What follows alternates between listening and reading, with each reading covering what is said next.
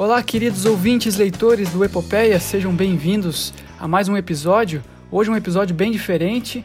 Eu aqui como host pela primeira vez de um podcast de bancada. Estou aqui com a minha esposa na minha frente. Oi, Aline, meu amor, tudo bem? Oi, tudo bem? Você? Também, tudo certinho. E do outro lado da cidade, ele que é nosso padrinho de casamento, nosso amigo, nos acompanha sempre. Um antigo caso amoroso também que eu tenho aí, mas já, já superamos, ficou no passado. Léo, como é que tá? Boa noite, e aí pessoal, tudo bom? Tudo certinho. Bom, mas o que está acontecendo, né? Acabou o Epopeia no formato tradicional, em que a gente narra os contos, virou um podcast normal, com bancada, né? O que está rolando? Bom, hoje é um episódio diferente, a gente está fazendo um encerramento de temporada, então é, foram seis episódios, seis histórias que a gente narrou e contou. E para não ficar, para não acabar a temporada nesse número esquisito aí, seis, né? Nada a ver. Quem que, quem que faz uma temporada com seis episódios? Então, sete, como é um número melhor, um número mais, mais cabalístico aí, é um número que parece ser mais interessante. Então, vamos fazer um bônus track aí, conversando sobre os bastidores, sobre como é que foi essa experiência de ter esse... É, de gravar os episódios, qual que era a nossa expectativa, o que, que a gente pretendia fazer e o que, que a gente conseguiu. É, e também falar sobre um pouco do futuro, né? O que, que vai ser daqui para frente, Epopeia, se vai continuar, se não vai, se acaba por aqui. Vamos revelar isso aí mais pro final, né? Para segurar um pouco a audiência. Enquanto isso, a gente vai, vai contando aí a experiência, como é que foi. Para começar aí, acho que podemos já dizer que a ideia original do Epopeia foi uma, uma brincadeira, uma tentativa ali de colocar em prática algumas ideias pegar algumas histórias que eu estava escrevendo, estava estudando também é, escrita criativa, fiz alguns cursos, estava gostando disso, já faz uns dois anos mais ou menos.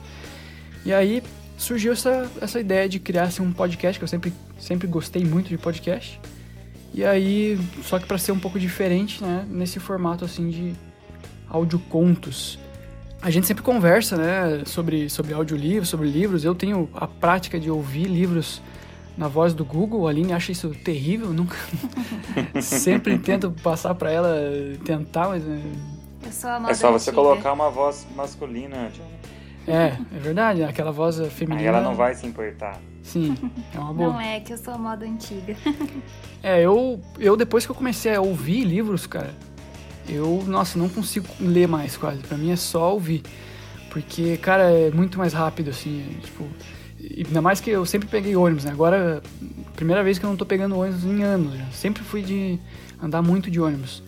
E, cara, é o que faz você tolerar aquele momento ali, né? Você tá entediado pra caramba, tá desperdiçando um tempo ali. Então, pra mim, foi uma revolução ler bastante ou a partir do, do, do ouvido, né? E tem o formato, não sei se vocês já experimentaram, que é o de audiobooks mesmo, né? Que é o, não é esse text-to-speech, que é a voz do, do Google lá lendo para você um texto, que é super problemático, Sem confesso. pontuação, sem entonação. Sem É, nada. a entonação é um problema ali, mas é, tem como... é, com o tempo você meio que se acostuma, assim, aquela voz, você começa a construir a pontuação e a entonação na tua cabeça, né? Como se você estivesse absorvendo ali a, a fala e transformando tudo na tua cabeça do jeito que, que é o correto, né? Quem é cego, né? Pessoal que é deficiente visual usa isso aí o tempo inteiro, numa velocidade muito mais alta que o normal, que eu consigo, assim, e eles entendem tudo, né? Então é... Então, eu até experimentei, Johnny. Na verdade, eu comecei a ouvir pela sua dica lá daquele text to speech, né? Mas depois larguei um pouco e tal, aí eu, eu assinei o Audible lá da Amazon. Uhum. Aí a princípio pode patrocinar nós aí também, Amazon. É tudo a ver. E daí eu comprei uns livros lá, e eu fui pra São Paulo esses dias de carro, como tá podendo viajar e tal. Aí, imagine, seis horas pra ir, seis horas pra voltar sozinho no carro, eu coloquei o livro pra tocar, né? E eu gostei muito da questão da interpretação, sabe? É, exatamente. Ainda mais que era um livro de meio que drama, assim. Nas partes mais dramáticas, é, faz muita diferença, assim. Isso deixa chama mais atenção, na verdade. Eu só não gostei de uma voz de um dos, dos personagens lá que tava me irritando, né? Então esse é um problema também, né? Porque, pelo que eu entendi, era não tantos dubladores, né? E aí era uma dubladora que fazia muitas vozes. Aí acabou, chegou uma hora que acabou o, portfólio de vozes dela, teve que fazer. É, acontece, sempre acontece isso. Aconteceu com a gente É. também. É, Muito bom, eu nunca tinha ouvido além da Bíblia do Cid Moreira, né? Então, sim, exatamente. É, cara, exatamente, cara. O que é mais massa, assim, é a interpretação mesmo. É um, um trabalho de atuação de voz muito massa, da vida ali aos personagens. E, cara, eu ouvi, assim, uns três livros pelo Audible e fiquei maravilhado, cara. Falei, nossa, eu quero só ouvir assim Uhum. pro resto da vida. Só que é difícil, né? Porque aqui no Brasil até tem algumas plataformas em português, assim, mas é bem mais limitado. Nunca tem aquele livro que você quer, assim. Tem só uns livros, assim, mais, mais comuns, livros mais de autodesenvolvimento, autoajuda. Não tem tanto livro de ficção, assim, quanto eu gostaria. E o mercado lá nos Estados Unidos já é bem mais aquecido, né, cara? Lá, nossa, audiobooks é, É, um troço é gigantesco, assim. O Audible lá, por exemplo, Opa. qualquer livro, assim, que é, que é mais famoso, né, best-seller, assim, de autores tipo Stephen King, é, próprio Neil Gaiman, caras muito famosos, assim, sempre lançam a versão em áudio lá no Audible. Então, putz, isso é muito maneiro, né? Você poder ouvir qualquer livro, assim, que você quer, é, com uma interpretação boa. Nossa, os caras mandam muito bem, é, os atores, né, que fazem aquele trabalho e tal, dão uma dramatizada, assim.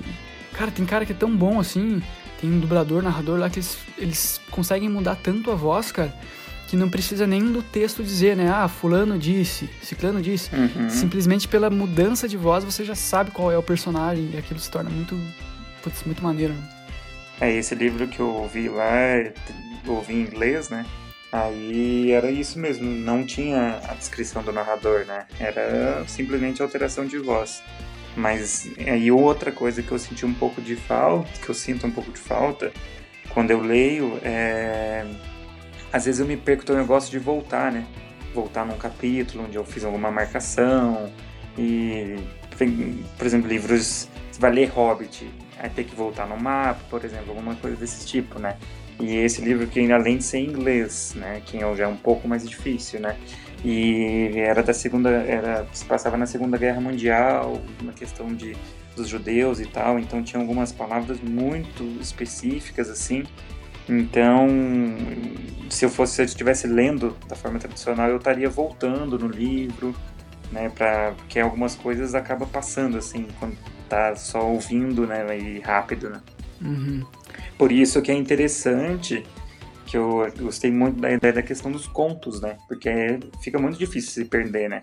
Porque é ba- basicamente um capítulo, é 15, 20 minutos de história, então não dá para se perder, você não precisa retornar para voltar, para deixar uma coisa que passou pelo não, mais para trás, né? Então esse sistema de audiocontos, igual você chamou, eu achei muito, muito interessante mesmo. É, exatamente. Cara, eu quando eu pensei assim nesse formato, putz, pareceu a coisa ideal assim, é, porque justamente, né, é, fazer assim um- uma história que se fosse curtinha, né, que tivesse começo, meio e fim, não precisasse ter muitas continuações, né, é, e, e também que fosse ali que não, não demorasse muito, né, tipo uns 20 minutos assim para a pessoa absorver aquela história e tal, e ao mesmo tempo trazer essa narração de uma forma interpretada, né, com uma atuação e tal, até com um fundo, uma trilha sonora, alguma coisa, para ser uma mídia mesmo que as pessoas possam consumir e, e um entretenimento assim, maneiro, né? Essa que foi a ideia original.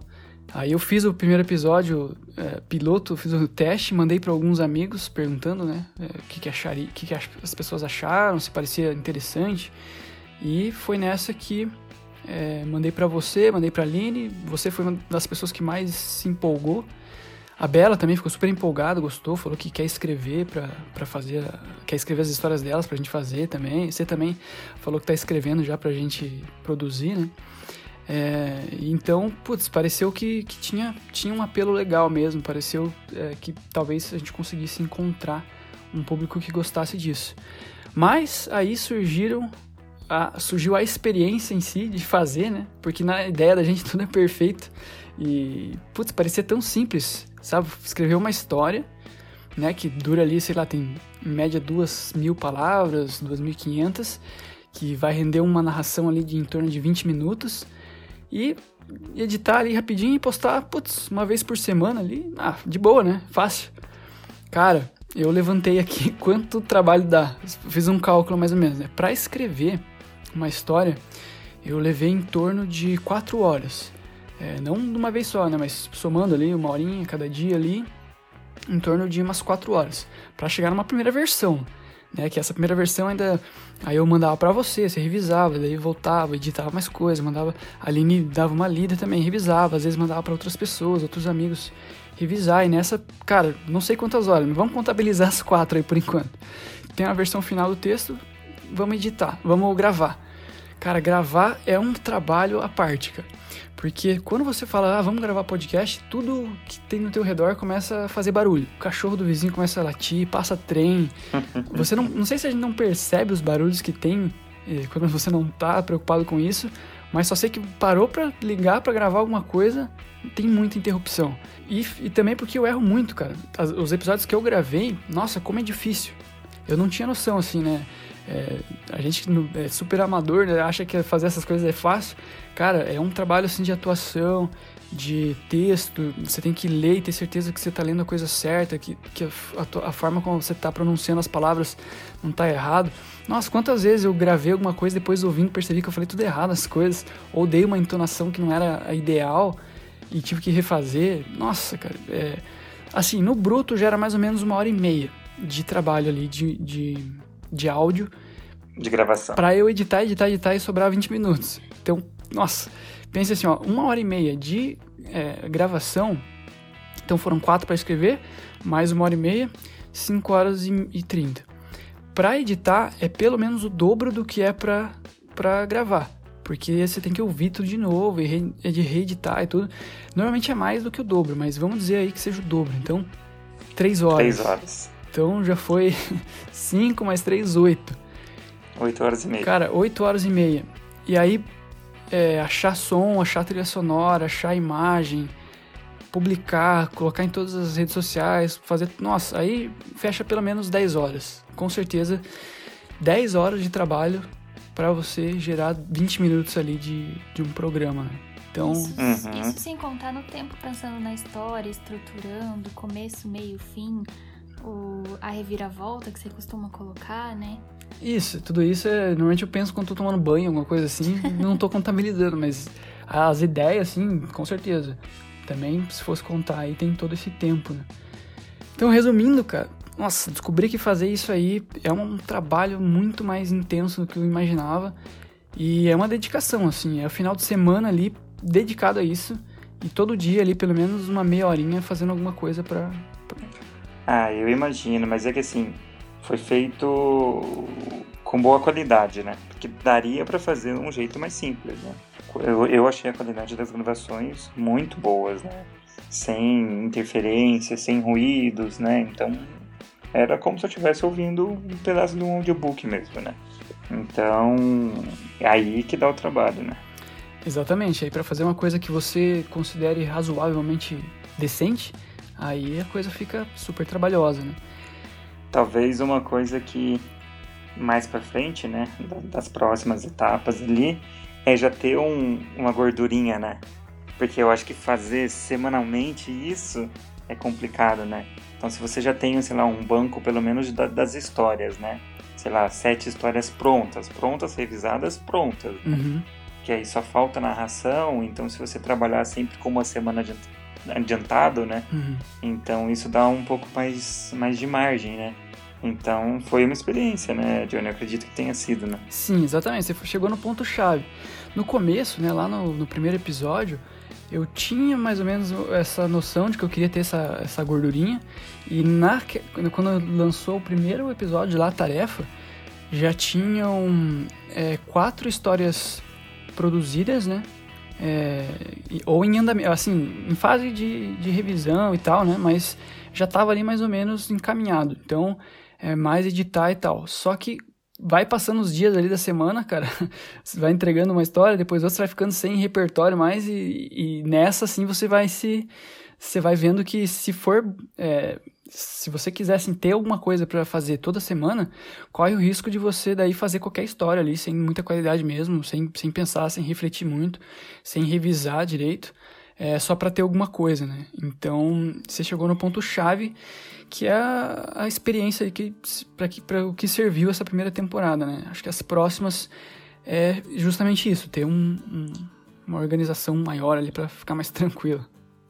E uma pergunta, você acha que, por exemplo, você escreveu, você escreveu a história, você mesmo fez a edição e em muitos deles fez a narração também. É, se fosse dividido isso, você, você acredita que perde um pouco da essência que o autor tinha na, na, na, no conto? Não, eu acho que não. É, é possível você fazer um trabalho dividido assim e continuar legal, né? A gente tem alguns episódios aí que tiveram a colaboração de outras pessoas, é, uhum. textos de outros autores, né, outros narradores, foi bem legal. É, e dá certo. Acho que o resultado ficou bem bom. Só que aí tem que ter um alinhamento bem massa de expectativas, sabe? Porque se você convida daí outras pessoas, é, você tem que. É como se. Como.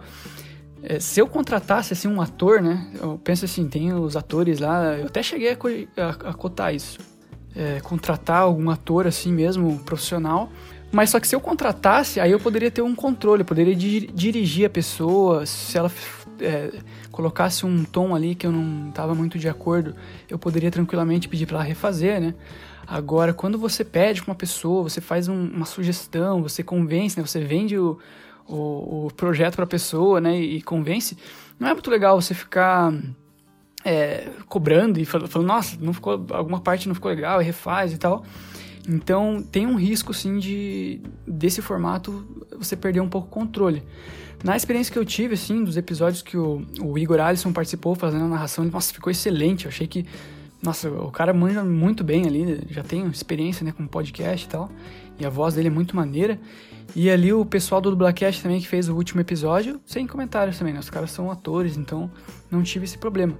Mas eu imagino que é, se eu fosse colocar outras pessoas, assim, teria que ter um alinhamento de expectativa ali bem, bem legal para não correr o risco de de não chegar no final e não, não tá legal, sabe?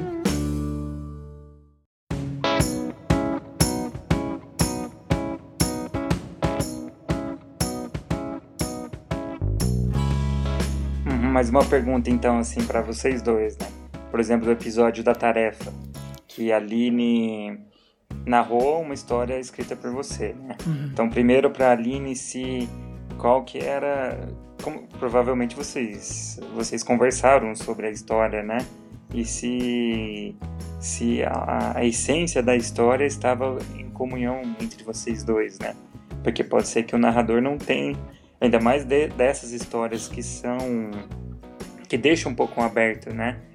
A, a interpretação, então pode ser que a narração leva para um lado que o autor não, não tinha pensado, né? Igual a gente conversou em algumas, em algumas das histórias, eu, na li, lendo, eu, o meu pensamento, minha ideia ia para um lado totalmente diferente do que na hora da escrita você pensou, né? Uhum. Sim, é, é, bem isso que você falou. Você tem que estar tá por dentro do, do conto, você tem que entender a essência que a pessoa quis passar, né? O episódio que eu narrei, que a gente trabalhou junto, foi o episódio do ponto de virada. E foi, na verdade, acho que o que eu mais gostei de todos eles, assim. E foi um dos contos que eu achei. Vixe, já me perdi na linha de raciocínio. é, eu falei errado, eu quis dizer o ponto de virada e falei a tarefa também. Sim. E foi, foi um dos contos que, que eu mais me interessei, assim, na questão de entender o que, o que se passou na cabeça dele na hora de escrever, né? Então é, ele, ele tinha muito a ideia de medir a reação. Eu li pela primeira vez, disse o que eu achava, qual era a minha teoria sobre o episódio, e a gente foi conversando até que o momento que ele abriu tudo que ele pensou e qual seria a teoria real, digamos assim, né, por trás da, da história. Então foi onde eu tentei na verdade, acho que eu gravei duas vezes esse episódio, né? Porque não ficou muito bom, que é difícil. Nossa, eu fico pensando o trabalho do o pessoal do, do Dublacast, né? Uhum. Que eles, não sei como que foi, se teve esse alinhamento com eles sobre a história, mas ouvindo, percebi que eles conseguiram colocar bem a essência do que você estava conseguindo passar. E é uma tarefa bem difícil, né? Então, é, quando a pessoa é, tá lendo ali, narrando, né? Eu tive essa primeira experiência quando a Aline narrou. É, acontece o seguinte, você, eu que, que escrevi a história ali, eu mais ou menos imaginei um certo é, uma certa intenção ali de cada frase, né, uma entonação e tal. Aí quando chegou na vez da Aline, quando ela leu e ela interpretou da forma que ela que ela entendeu a história, alguns pontos ficaram diferentes. E alguns pontos eu gostei mais da forma como ela trouxe, porque era diferente do que eu vi. Eu achei que fez sentido, achei que ficou, tipo, às vezes alguma reação, né, alguma frase ali, alguma respiração na, na hora de pronunciar a frase. E outros, outros eu gostei mais do jeito que eu pensei. Daí nesses eu pedi para ela refazer, assim, mais ou menos do jeito que eu, que eu imaginei. Então eu fui mais ou menos dirigindo ela ali de acordo com a expectativa que eu tinha. O pessoal do Dublacast, eles Cara, primeiro que eles gravaram muito rápido, assim, sem errar quase nada. Eles erraram pouquíssimo, assim. Eu fiquei impressionado, porque o, o bruto deles, assim, deu quase o mesmo tamanho do, do final, assim. Eu queria muito não errar, que nem eles não erram na hora de narrar ali, é, para dar pouco trabalho na edição. Mas fora isso, eles às vezes comentavam assim: ah, essa, essa frase aqui eu acho que eu dei uma intenção um pouco diferente, vou fazer, vou fazer de outra forma, que eu acho que fica melhor. Eles refaziam aquela frase ali, e aí eu tinha duas opções para escolher ali qual, qual intenção dar em alguns momentos, né? Então, mas ficou super excelente, assim, a interpretação deles foi, foi bem parecido com a minha para tudo, assim, não precisei pedir para eles refazerem nada, assim, então foi bem, foi bem maneiro nesse sentido. Beleza. E uma outra pergunta, na, nos contos que você fez mais de uma voz, você narrava de uma vez mudando a voz, ou você narrava toda aquela voz de uma... Entendeu, né? Cara, essa é uma pergunta massa. Eu, a primeira vez que eu gravei, eu fiz de uma vez só. Só que não sei porquê, era mais. É, eram, acho que eram personagens mais fáceis, assim, que eu já tinha mais ou menos entendido como fazer. E também, é, acho que a, a, voz do narrador, ela é sempre a voz neutra. Então, quando uhum. a voz do narrador interage com a voz do personagem, é um pouco fácil. Porque daí você volta para a voz neutra, volta para a voz do personagem, volta para a voz neutra e assim vai. Agora, quando tem mais personagens, quando é um diálogo, quando vai pro final da história e volta um personagem que só tinha aparecido no começo, aí a coisa fica difícil de fazer igual. Então, por exemplo, o episódio do Picurura, né, o texto lá do uhum. Deco Sampaio, eu tentei fazer, eu tive que regravar porque não ficou parecido. Ficou duas vozes completamente diferentes, assim, sabe? É que eram, era, e eram muitos personagens ali, né? Sim. Então, esse daí, eu eu gravei em faixas separadas, né? Peguei, grifei cada personagem e fui fazendo para seguir sempre a mesma voz. Só que o problema de fazer assim é que a edição, cara, fica um negócio insano. A Aline sabe, eu comecei a editar assim no domingo, 3 da tarde. Cara, 11 da tarde eu cheguei na metade assim, do episódio. É, 11 da noite. Uhum. Né? Das 3 às 11 da noite foi metade. Então eu fiquei os outros dois dias ali trabalhando até de madrugada nisso para conseguir quarta-feira estar tá pronto. Então é legal, só que nossa, dá muito mais trabalho.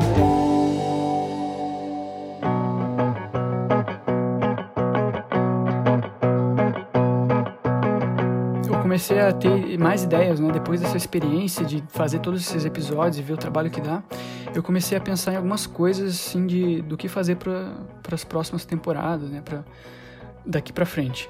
Eu gosto muito de, do conceito de fazer muito com pouco, sabe? Então, por exemplo, a gente já conversou sobre isso. Eu gosto muito da série Love, Death and Robots, que é uma série uhum. de animação da Netflix, né? Que é uma antologia também, então cada episódio é independente, uma história isolada. E, e, é muito curtinho. Então as histórias, assim, tem, tem episódios que são 6 minutos, tem uns que é 20 minutos. E eu fico impressionado como é possível você contar uma história boa em tão pouco tempo. Sabe, uma história cativante que você entende o personagem, que você termina assim impactado. Durou tão pouco, sabe? E isso que me deu assim a ideia de fazer alguma coisa parecida, né? Que consegue é, prender a atenção da pessoa e, e, ter um resultado massa.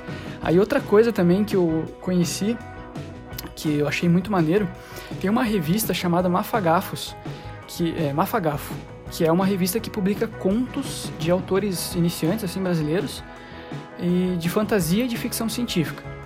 E eles, além dos contos que eles publicam, eles têm temporadas de newsletter que você se cadastra, você põe teu e-mail lá e você recebe toda semana uma história que eles chamam de faísca. E essa história tem mil palavras. Então ele, é, os escritores mandam para eles, eles fazem uma pré-seleção E aí é um trabalho bem profissional, assim, elas já, as pessoas que, é, que tocam isso aí já são do ramo editorial, então eles sabem escolher bons autores, tá? É bem, bem massa o trabalho delas, do pessoal de lá. E daí eles pegam essa história e mandam para você por e-mail. Então você lê assim, menos de 5 minutos, e cara, são histórias boas, sabe? São histórias assim, de fantasia, de ficção científica, que tem assim alguma coisa impressionante, sabe? É, é muito maneiro isso, como que em tão pouco você consegue fazer alguma coisa. O pessoal que é parceiro da gente, do PLC, Projeto Literário Coletâneas, que eles, eles, a gente tem uma parceria com eles no Instagram, eles ajudam a gente na divulgação, a indicar autores e textos também. Eles fazem também o desafio de quinta. Toda quinta-feira eles pedem para os escritores que acompanham eles escrever uma história bem curtinha assim também, de até mil palavras, se eu não me engano, que tem uma certa premissa ali, uma certa... Exemplo, eles dão um comecinho da história e você tem que terminar sabe? Então é um desafio ali para você, em pouquinhas palavras, criar um contexto, uma história, uma narrativa que seja legal. Então é, uhum. é cara, é muito maneiro isso. E aí eu tava vendo um, olha que doido, eu tava vendo um, uma reportagem do Game of Thrones. E aí o que, que eu achei legal, cara? No, nas primeiras temporadas, né, que teve lá a primeira, a segunda temporada, que o orçamento não era muito grande ainda. Tipo, eles estavam meio que validando, não sabia se o público ia gostar, então Naquela época não tinha ainda dinheiro para fazer dragões e cenas com lobo, e, sabe, cenas de batalha, o orçamento era bem limitado. Então eles usaram assim uma criatividade, cara, para criar diálogos, sabe, cenas de diálogos que aprofundem os personagens, porque eles precisavam é, preencher a cota de horas lá que cada episódio tinha que ter mas ao mesmo tempo não tinha como ficar enfiando batalha e coisa que é cara em todo episódio, né? Então, e cara, como era boa aquela primeira temporada, não sei se você lembra, cara, como tem uma cena, eu não sei se é na primeira ou na segunda temporada, que o Tyrion, ele tá discutindo assim, é, tá aprofundando ali, tendo um diálogo ali com a amante dele lá, que era prostituta, e o Brown também, que era o escudeiro dele, é, antes da batalha, né? Então eles estavam discutindo ali, bebendo, né? Aquela coisa que sempre tem no Game of Thrones e tal. E quando vai pra cena da batalha, tipo, a cena mal começa, o Tyrion leva uma, uma martelada na cabeça, assim, e ele desmaia. E aí só aparece de novo o Tyrion acordando e, tipo, a batalha já tinha passado, eles tinham um ganho. Então não precisou filmar nada, não precisou gastar dinheiro com tudo aquilo, mas eles conseguiram colocar aquilo na história de uma forma criativa, né? E, e, e mesmo assim foi bom, sabe? Foi... É, às vezes ter todo o dinheiro para aquilo, ter todo o recurso, né? Fica que nem as últimas temporadas que tinha dinheiro pra caramba, mas faltou assim um pouco da desse começo assim que foi excelente. É, as duas primeiras que chamam a atenção eram, eram os diálogos e as cenas dos bordéis, né? Era... Sim, eles investiam nisso, né? Que é mais barato. É, é mais barato. Então a minha ideia é, era, é, é apostar em alguma coisa assim, sabe? é, talvez para as próximas temporadas colocar episódios mais curtinhos assim, inspirado no uhum. Faísca, inspirado no desafio de quinta lá do PLC, histórias menores que a gente consiga narrar ali em, em menos tempo, né? Editar em menos tempo, fazer tudo mais rápido, para não não dar tanto trabalho assim. É um ótimo exemplo de que uma coisa curta que vale muito é o que, o, que o Twitter virou, né? 144 caracteres. É, aumentou, né? Agora, agora é mais. É. E eu tava pensando, semana, acho que foi esses dias ali, é, se você pensa em disponibilizar os textos. Ah, então, é, muita gente não sabe, né? Mas eu coloco todos os meus textos lá no Wattpad. Então eles estão lá. O Wattpad é uma plataforma, né? Como se fosse uma rede social para escritores e para leitores também, né? Que se você quer ler livros de, de escritores iniciantes, tem de vários gêneros lá, você entra, né? Tem um aplicativo para celular, tem o site, é Wattpad, W-A-T-T-P-A-D. É, uhum. E aí eu tenho lá a minha página, tem algumas pessoas que me seguem por lá. Todos os contos que eu escrevo eu publico lá, então você pode ler e comentar, tudo, tudo por lá, né? Para quem não gosta de, do formato áudio, tem essa opção também.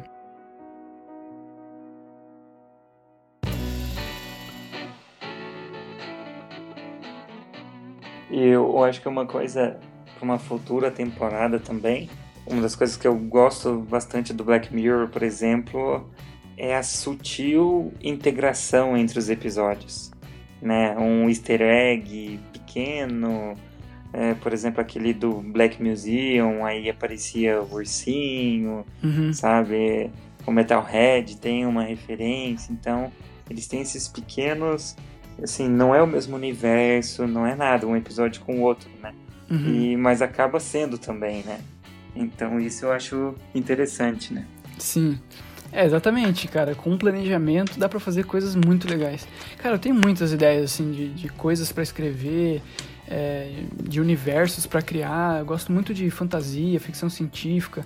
Eu gosto da ficção científica mais filosófica, assim, que inspirada em Isaac Asimov, né? Que tem, por exemplo, uma cena. Cara, às vezes eu tô vendo alguma coisa assim no meu dia a dia, né? Tipo, às vezes eu tenho uma conversa com a Aline assim.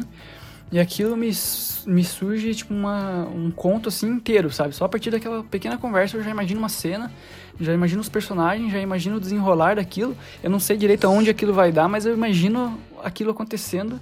E tipo, se eu parasse naquele momento para escrever, eu sei que sairia alguma coisa, sabe? E você não fica com um gostinho de quero mais, assim, porque, por exemplo, eu tô lendo o livro do Ted Ting, lá, aquele autor do A Chegada, sabe que fizeram aquele filme Sei, da Chegada? Sim, muito bom isso. Então, aí tem um, um, livro que são vários contos deles, né? Dele. E tem alguns que, assim, que são muito bons, e assim, aí acaba, você fica, sabe, putz, mas e agora? Que que, sabe? Porque alguns acabam, assim, meio que de repente, né? Então, você não fica, você não sentiu isso em algum ponto, não? Sim, é, dá vontade de você continuar, mas é aquela coisa, né?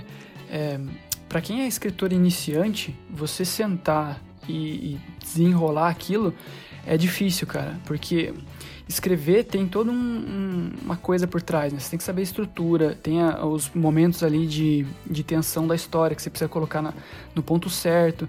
E você criar histórias maiores ou continuações, né? Que são, por exemplo, séries, é um desafio muito grande, cara. E é tipo assim, você pode escrever, você pode escrever o que você quiser. Só que o difícil é fazer aquilo ficar bom, sabe? É difícil você é. conseguir ligar as coisas de uma forma que se torne instigante, sem nenhuma parte chata, sem nenhuma parte, putz, isso aqui é, nossa, não, não, não, é legal, sabe? É difícil, difícil pra caramba, cara. Contos, assim, é, é, o mais, é o mais resumido e já é difícil, sabe? Então... Eu imagino, porque que eu falei para você que eu comecei a escrever um, né? Na verdade, eu, eu comecei a escrever antes da, da, da própria ideia do Epopeia, né? Uhum. Como eu viajo bastante ali, acaba ouvindo muita coisa, mas às vezes você cansa de ouvir música ou né, podcast, alguma coisa assim, você fica no silêncio, né? Aí que é o perigo, né? Porque a cabeça só pensa, fica pensando nas coisas, né? E olha que interessante, né? Vou filosofar até um pouco aí. É, eu tava pensando esses dias, né? Eu li, mas na, na, não bem isso, mas acabou levando a esse raciocínio, né? Que eu pensei assim que nós nós morremos duas vezes. As pessoas morrem duas vezes, né? Uma vez, a primeira vez é quando o corpo falece, né? Então você morre, como todos nós conhecemos. E a segunda vez é quando a última pessoa que lembra de você morre. Quer dizer que você foi esquecido, né? Tua história acabou, na verdade, Nossa, né? Nossa, que profundo. É, que bonito, foi bonito. Você vê essas viagens. Não, foi bem bonito. E eu fiquei pensando, assim, que isso é muito triste, na verdade, né? Porque nós, brasileiros, não temos essa cultura de buscar mais os nossos antepassados e tal, né? Então, se a gente parar para pensar, eu acho que, sei lá, em três gerações já acaba se perdendo, né? Eu, por exemplo, eu tenho, conheço minha avó, não conheci minha avó por parte de mãe, mas do, por parte de pai sim e tal, conheço, sei o que ela fazia, minha avó era professora, enfim. Mas a minha bisavó, que é a mãe dela, eu, ela morreu com 102 anos, então eu conheci ela, mas eu era muito novo. Mas eu não, mal e mal, eu sei o nome dela, sabe? Não sei o que ela fazia, não sei se ela tinha uma receita favorita, sabe? Essas coisas que deveriam, na verdade, passar mais para a família, sabe? E a gente acaba, porque a gente não vendo nada, né? Tem uma história, eu acredito, dessa questão de, de que carrega um pouco isso em, nos genes e no, no, DNA, né? E eu até estava conversando com a, com a Graça, minha esposa, que a gente está com a ideia de fazer um, como se fosse um, um álbum uhum. de família, assim, começando pelos meus avós, que como quem a gente conhece, né? E algumas pequenas informações, sabe? Data de nascimento, idade que faleceu ou não, qual era a profissão, um hobby, alguma coisa assim, pequena, né? Sim. E para passar isso, né, para frente e tal, pra gente conhecer nossa história também, né? E não morrer duas vezes tão rápido, né? Putz, cara, eu penso muito nisso também. Me lembra aquele filme da, da Pixar lá, Coco, que o, Sim. É sobre isso, né? O pessoal que morre é, fica lá no céu até a última pessoa que está na Terra lembrar dela. Depois ela também uhum. desaparece. E as pessoas que escrevem, que deixaram alguma coisa, que deixaram né, alguma marca lá no passado, são as que sobrevivem até hoje. Se for pensar, é quem, quem mais se lembra, né? Assim, a pessoa, a pessoa que viveu lá no, sei lá, no século XIX, que se sabe sobre ela até hoje, é porque a pessoa fez alguma coisa, deixou alguma coisa registrado para as futuras gerações lembrarem. Né? Eu não sei como é que vai Sim. ser a partir de agora, porque a gente tem rede social pra caramba, a gente se filma, se tira foto. Pode ser que isso aí se mantenha por mais tempo, né? Quando a gente morrer, pode ser que. Porque meus avós, coitados, não existia nem câmera fotográfica, assim, acessível naquela época. Então. É, é tomara, cara. Porque. E não só coisas extraordinárias, né? Até algumas coisas simples, por exemplo. Eu mudei de Minas pra cá, pra Curitiba, né? Uhum na verdade, para a família, isso é uma mudança grande, né? Para a história, assim, da, das gerações, né? Sim. né? Então, pode ser que, assim, meus netos provavelmente vão saber que eu sou mineiro e tal, mas e aí meus bisnetos já acabou, então já cortou isso, já mas tem um, um, uma história, né? Uma decisão lá atrás, por exemplo, do meu bisavô que mudou de Minas Gerais para o Paraná, por isso que eu moro hoje aqui, sabe? Então, é um negócio muito louco, né? se você ficar pensando, né? Sim.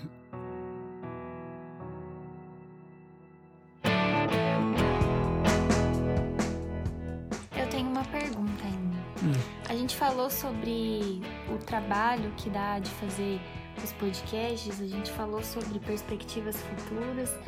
Então significa que a primeira temporada não foi um passatempo de quarentena. ah, foi, né? Foi, foi um, uma coisa que surgiu na quarentena, com esse tempo, entre aspas, livre, né? Só que esse negócio de tempo livre na quarentena é, é um mito, né? Eu não sei quem que tá com tempo livre na quarentena, porque, cara, eu não sei vocês aí como é que vocês estão, mas a gente aqui, cara, é só limpar a casa o tempo inteiro, cara. É só louça. Eu nunca vi fazer tanta coisa. Nossa, tem eu muita... acho quem é mais, eu acho quem mais não, tipo, ficou de licença do trabalho, né? Pra mim aqui, eu não tive quarentena nenhuma, não fiquei nem um dia em casa, zero. Uhum. Trabalhei normal, né?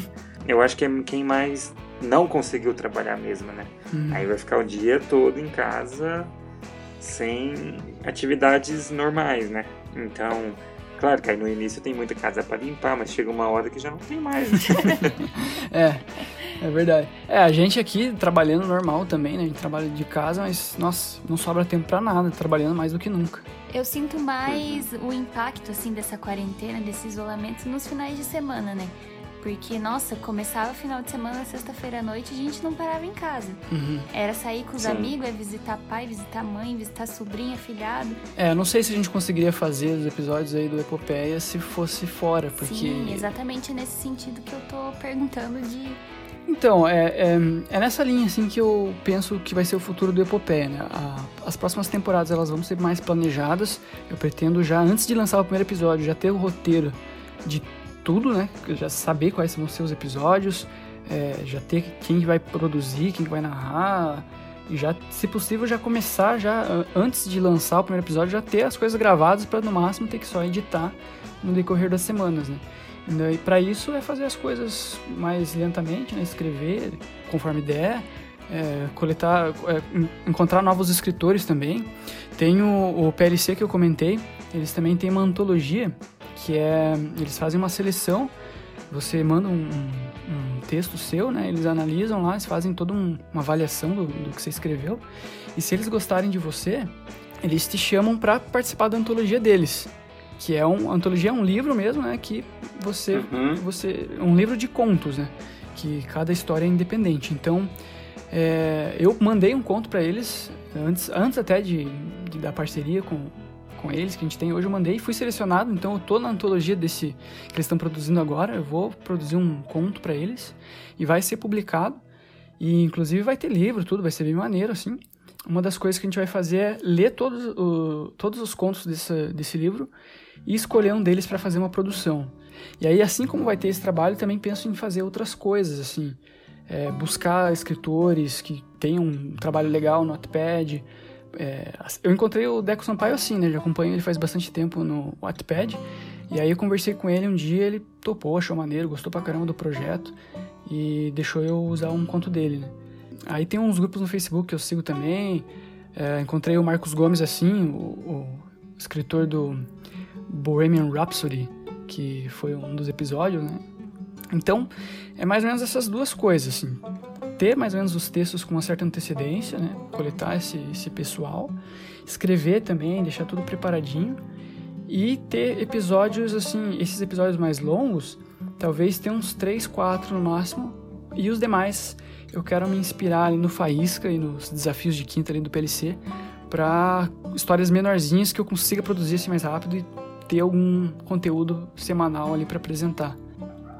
Mas, é, respondendo a pergunta aí que já fizeram, né, a gente, a gente sabe que o Epopeia é um projeto, assim, ambicioso, mas que também não, a gente não acha que a gente vai ficar rico com isso, né? A gente não acha que a gente vai se aposentar com isso.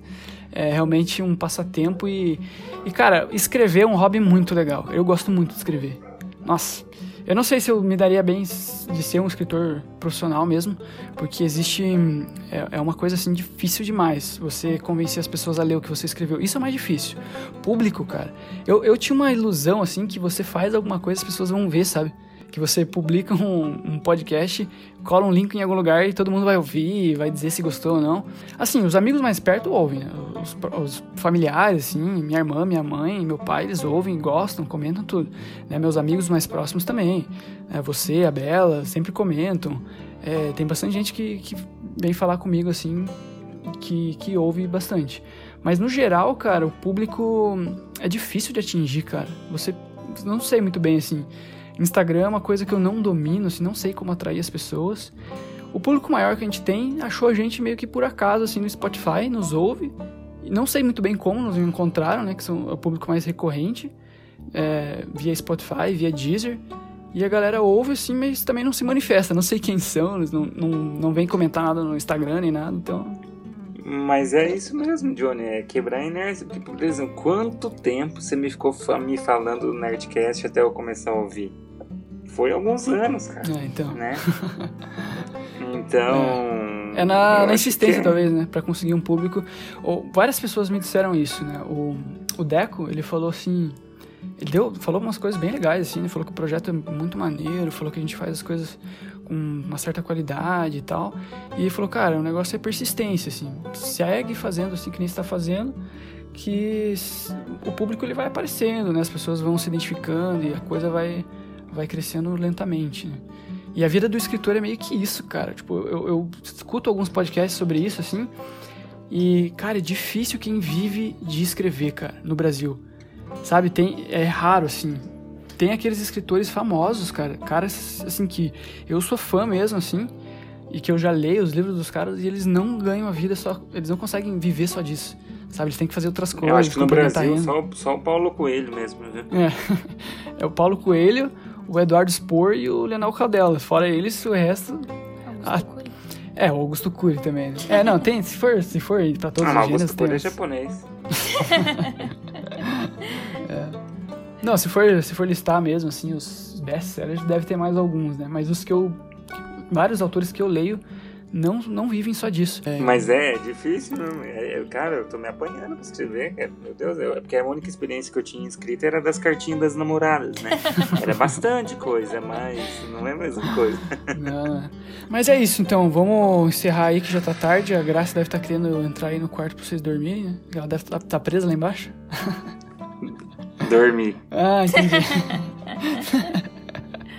tá certo. Queridos ouvintes leitores, obrigado por ouvir até o fim de novo, vocês sempre presentes. Agora vocês sabem um pouco mais sobre a gente, pela primeira vez a gente conversa mais abertamente. Eu sou o Jonathan, conversou aqui comigo o Léo e a Aline. Nós vamos nos ver mais vezes no futuro. A gente vai ficar algumas semanas sem aparecer por aqui no teu feed, aqui no Spotify, você que nos ouve aí e não se manifesta, procure a gente lá no Instagram, talvez a gente se comunique mais por lá. Mandem mensagens pra gente também, é legal receber comentários, direct mensagem lá no Instagram, é, para saber mesmo o que, que, que, vocês estão achando. É super importante. Beleza? Obrigado por participarem aqui, é Léo e Aline. Valeu por, pela, por essa conversa. Valeu, pessoal. Valeu. Boa noite.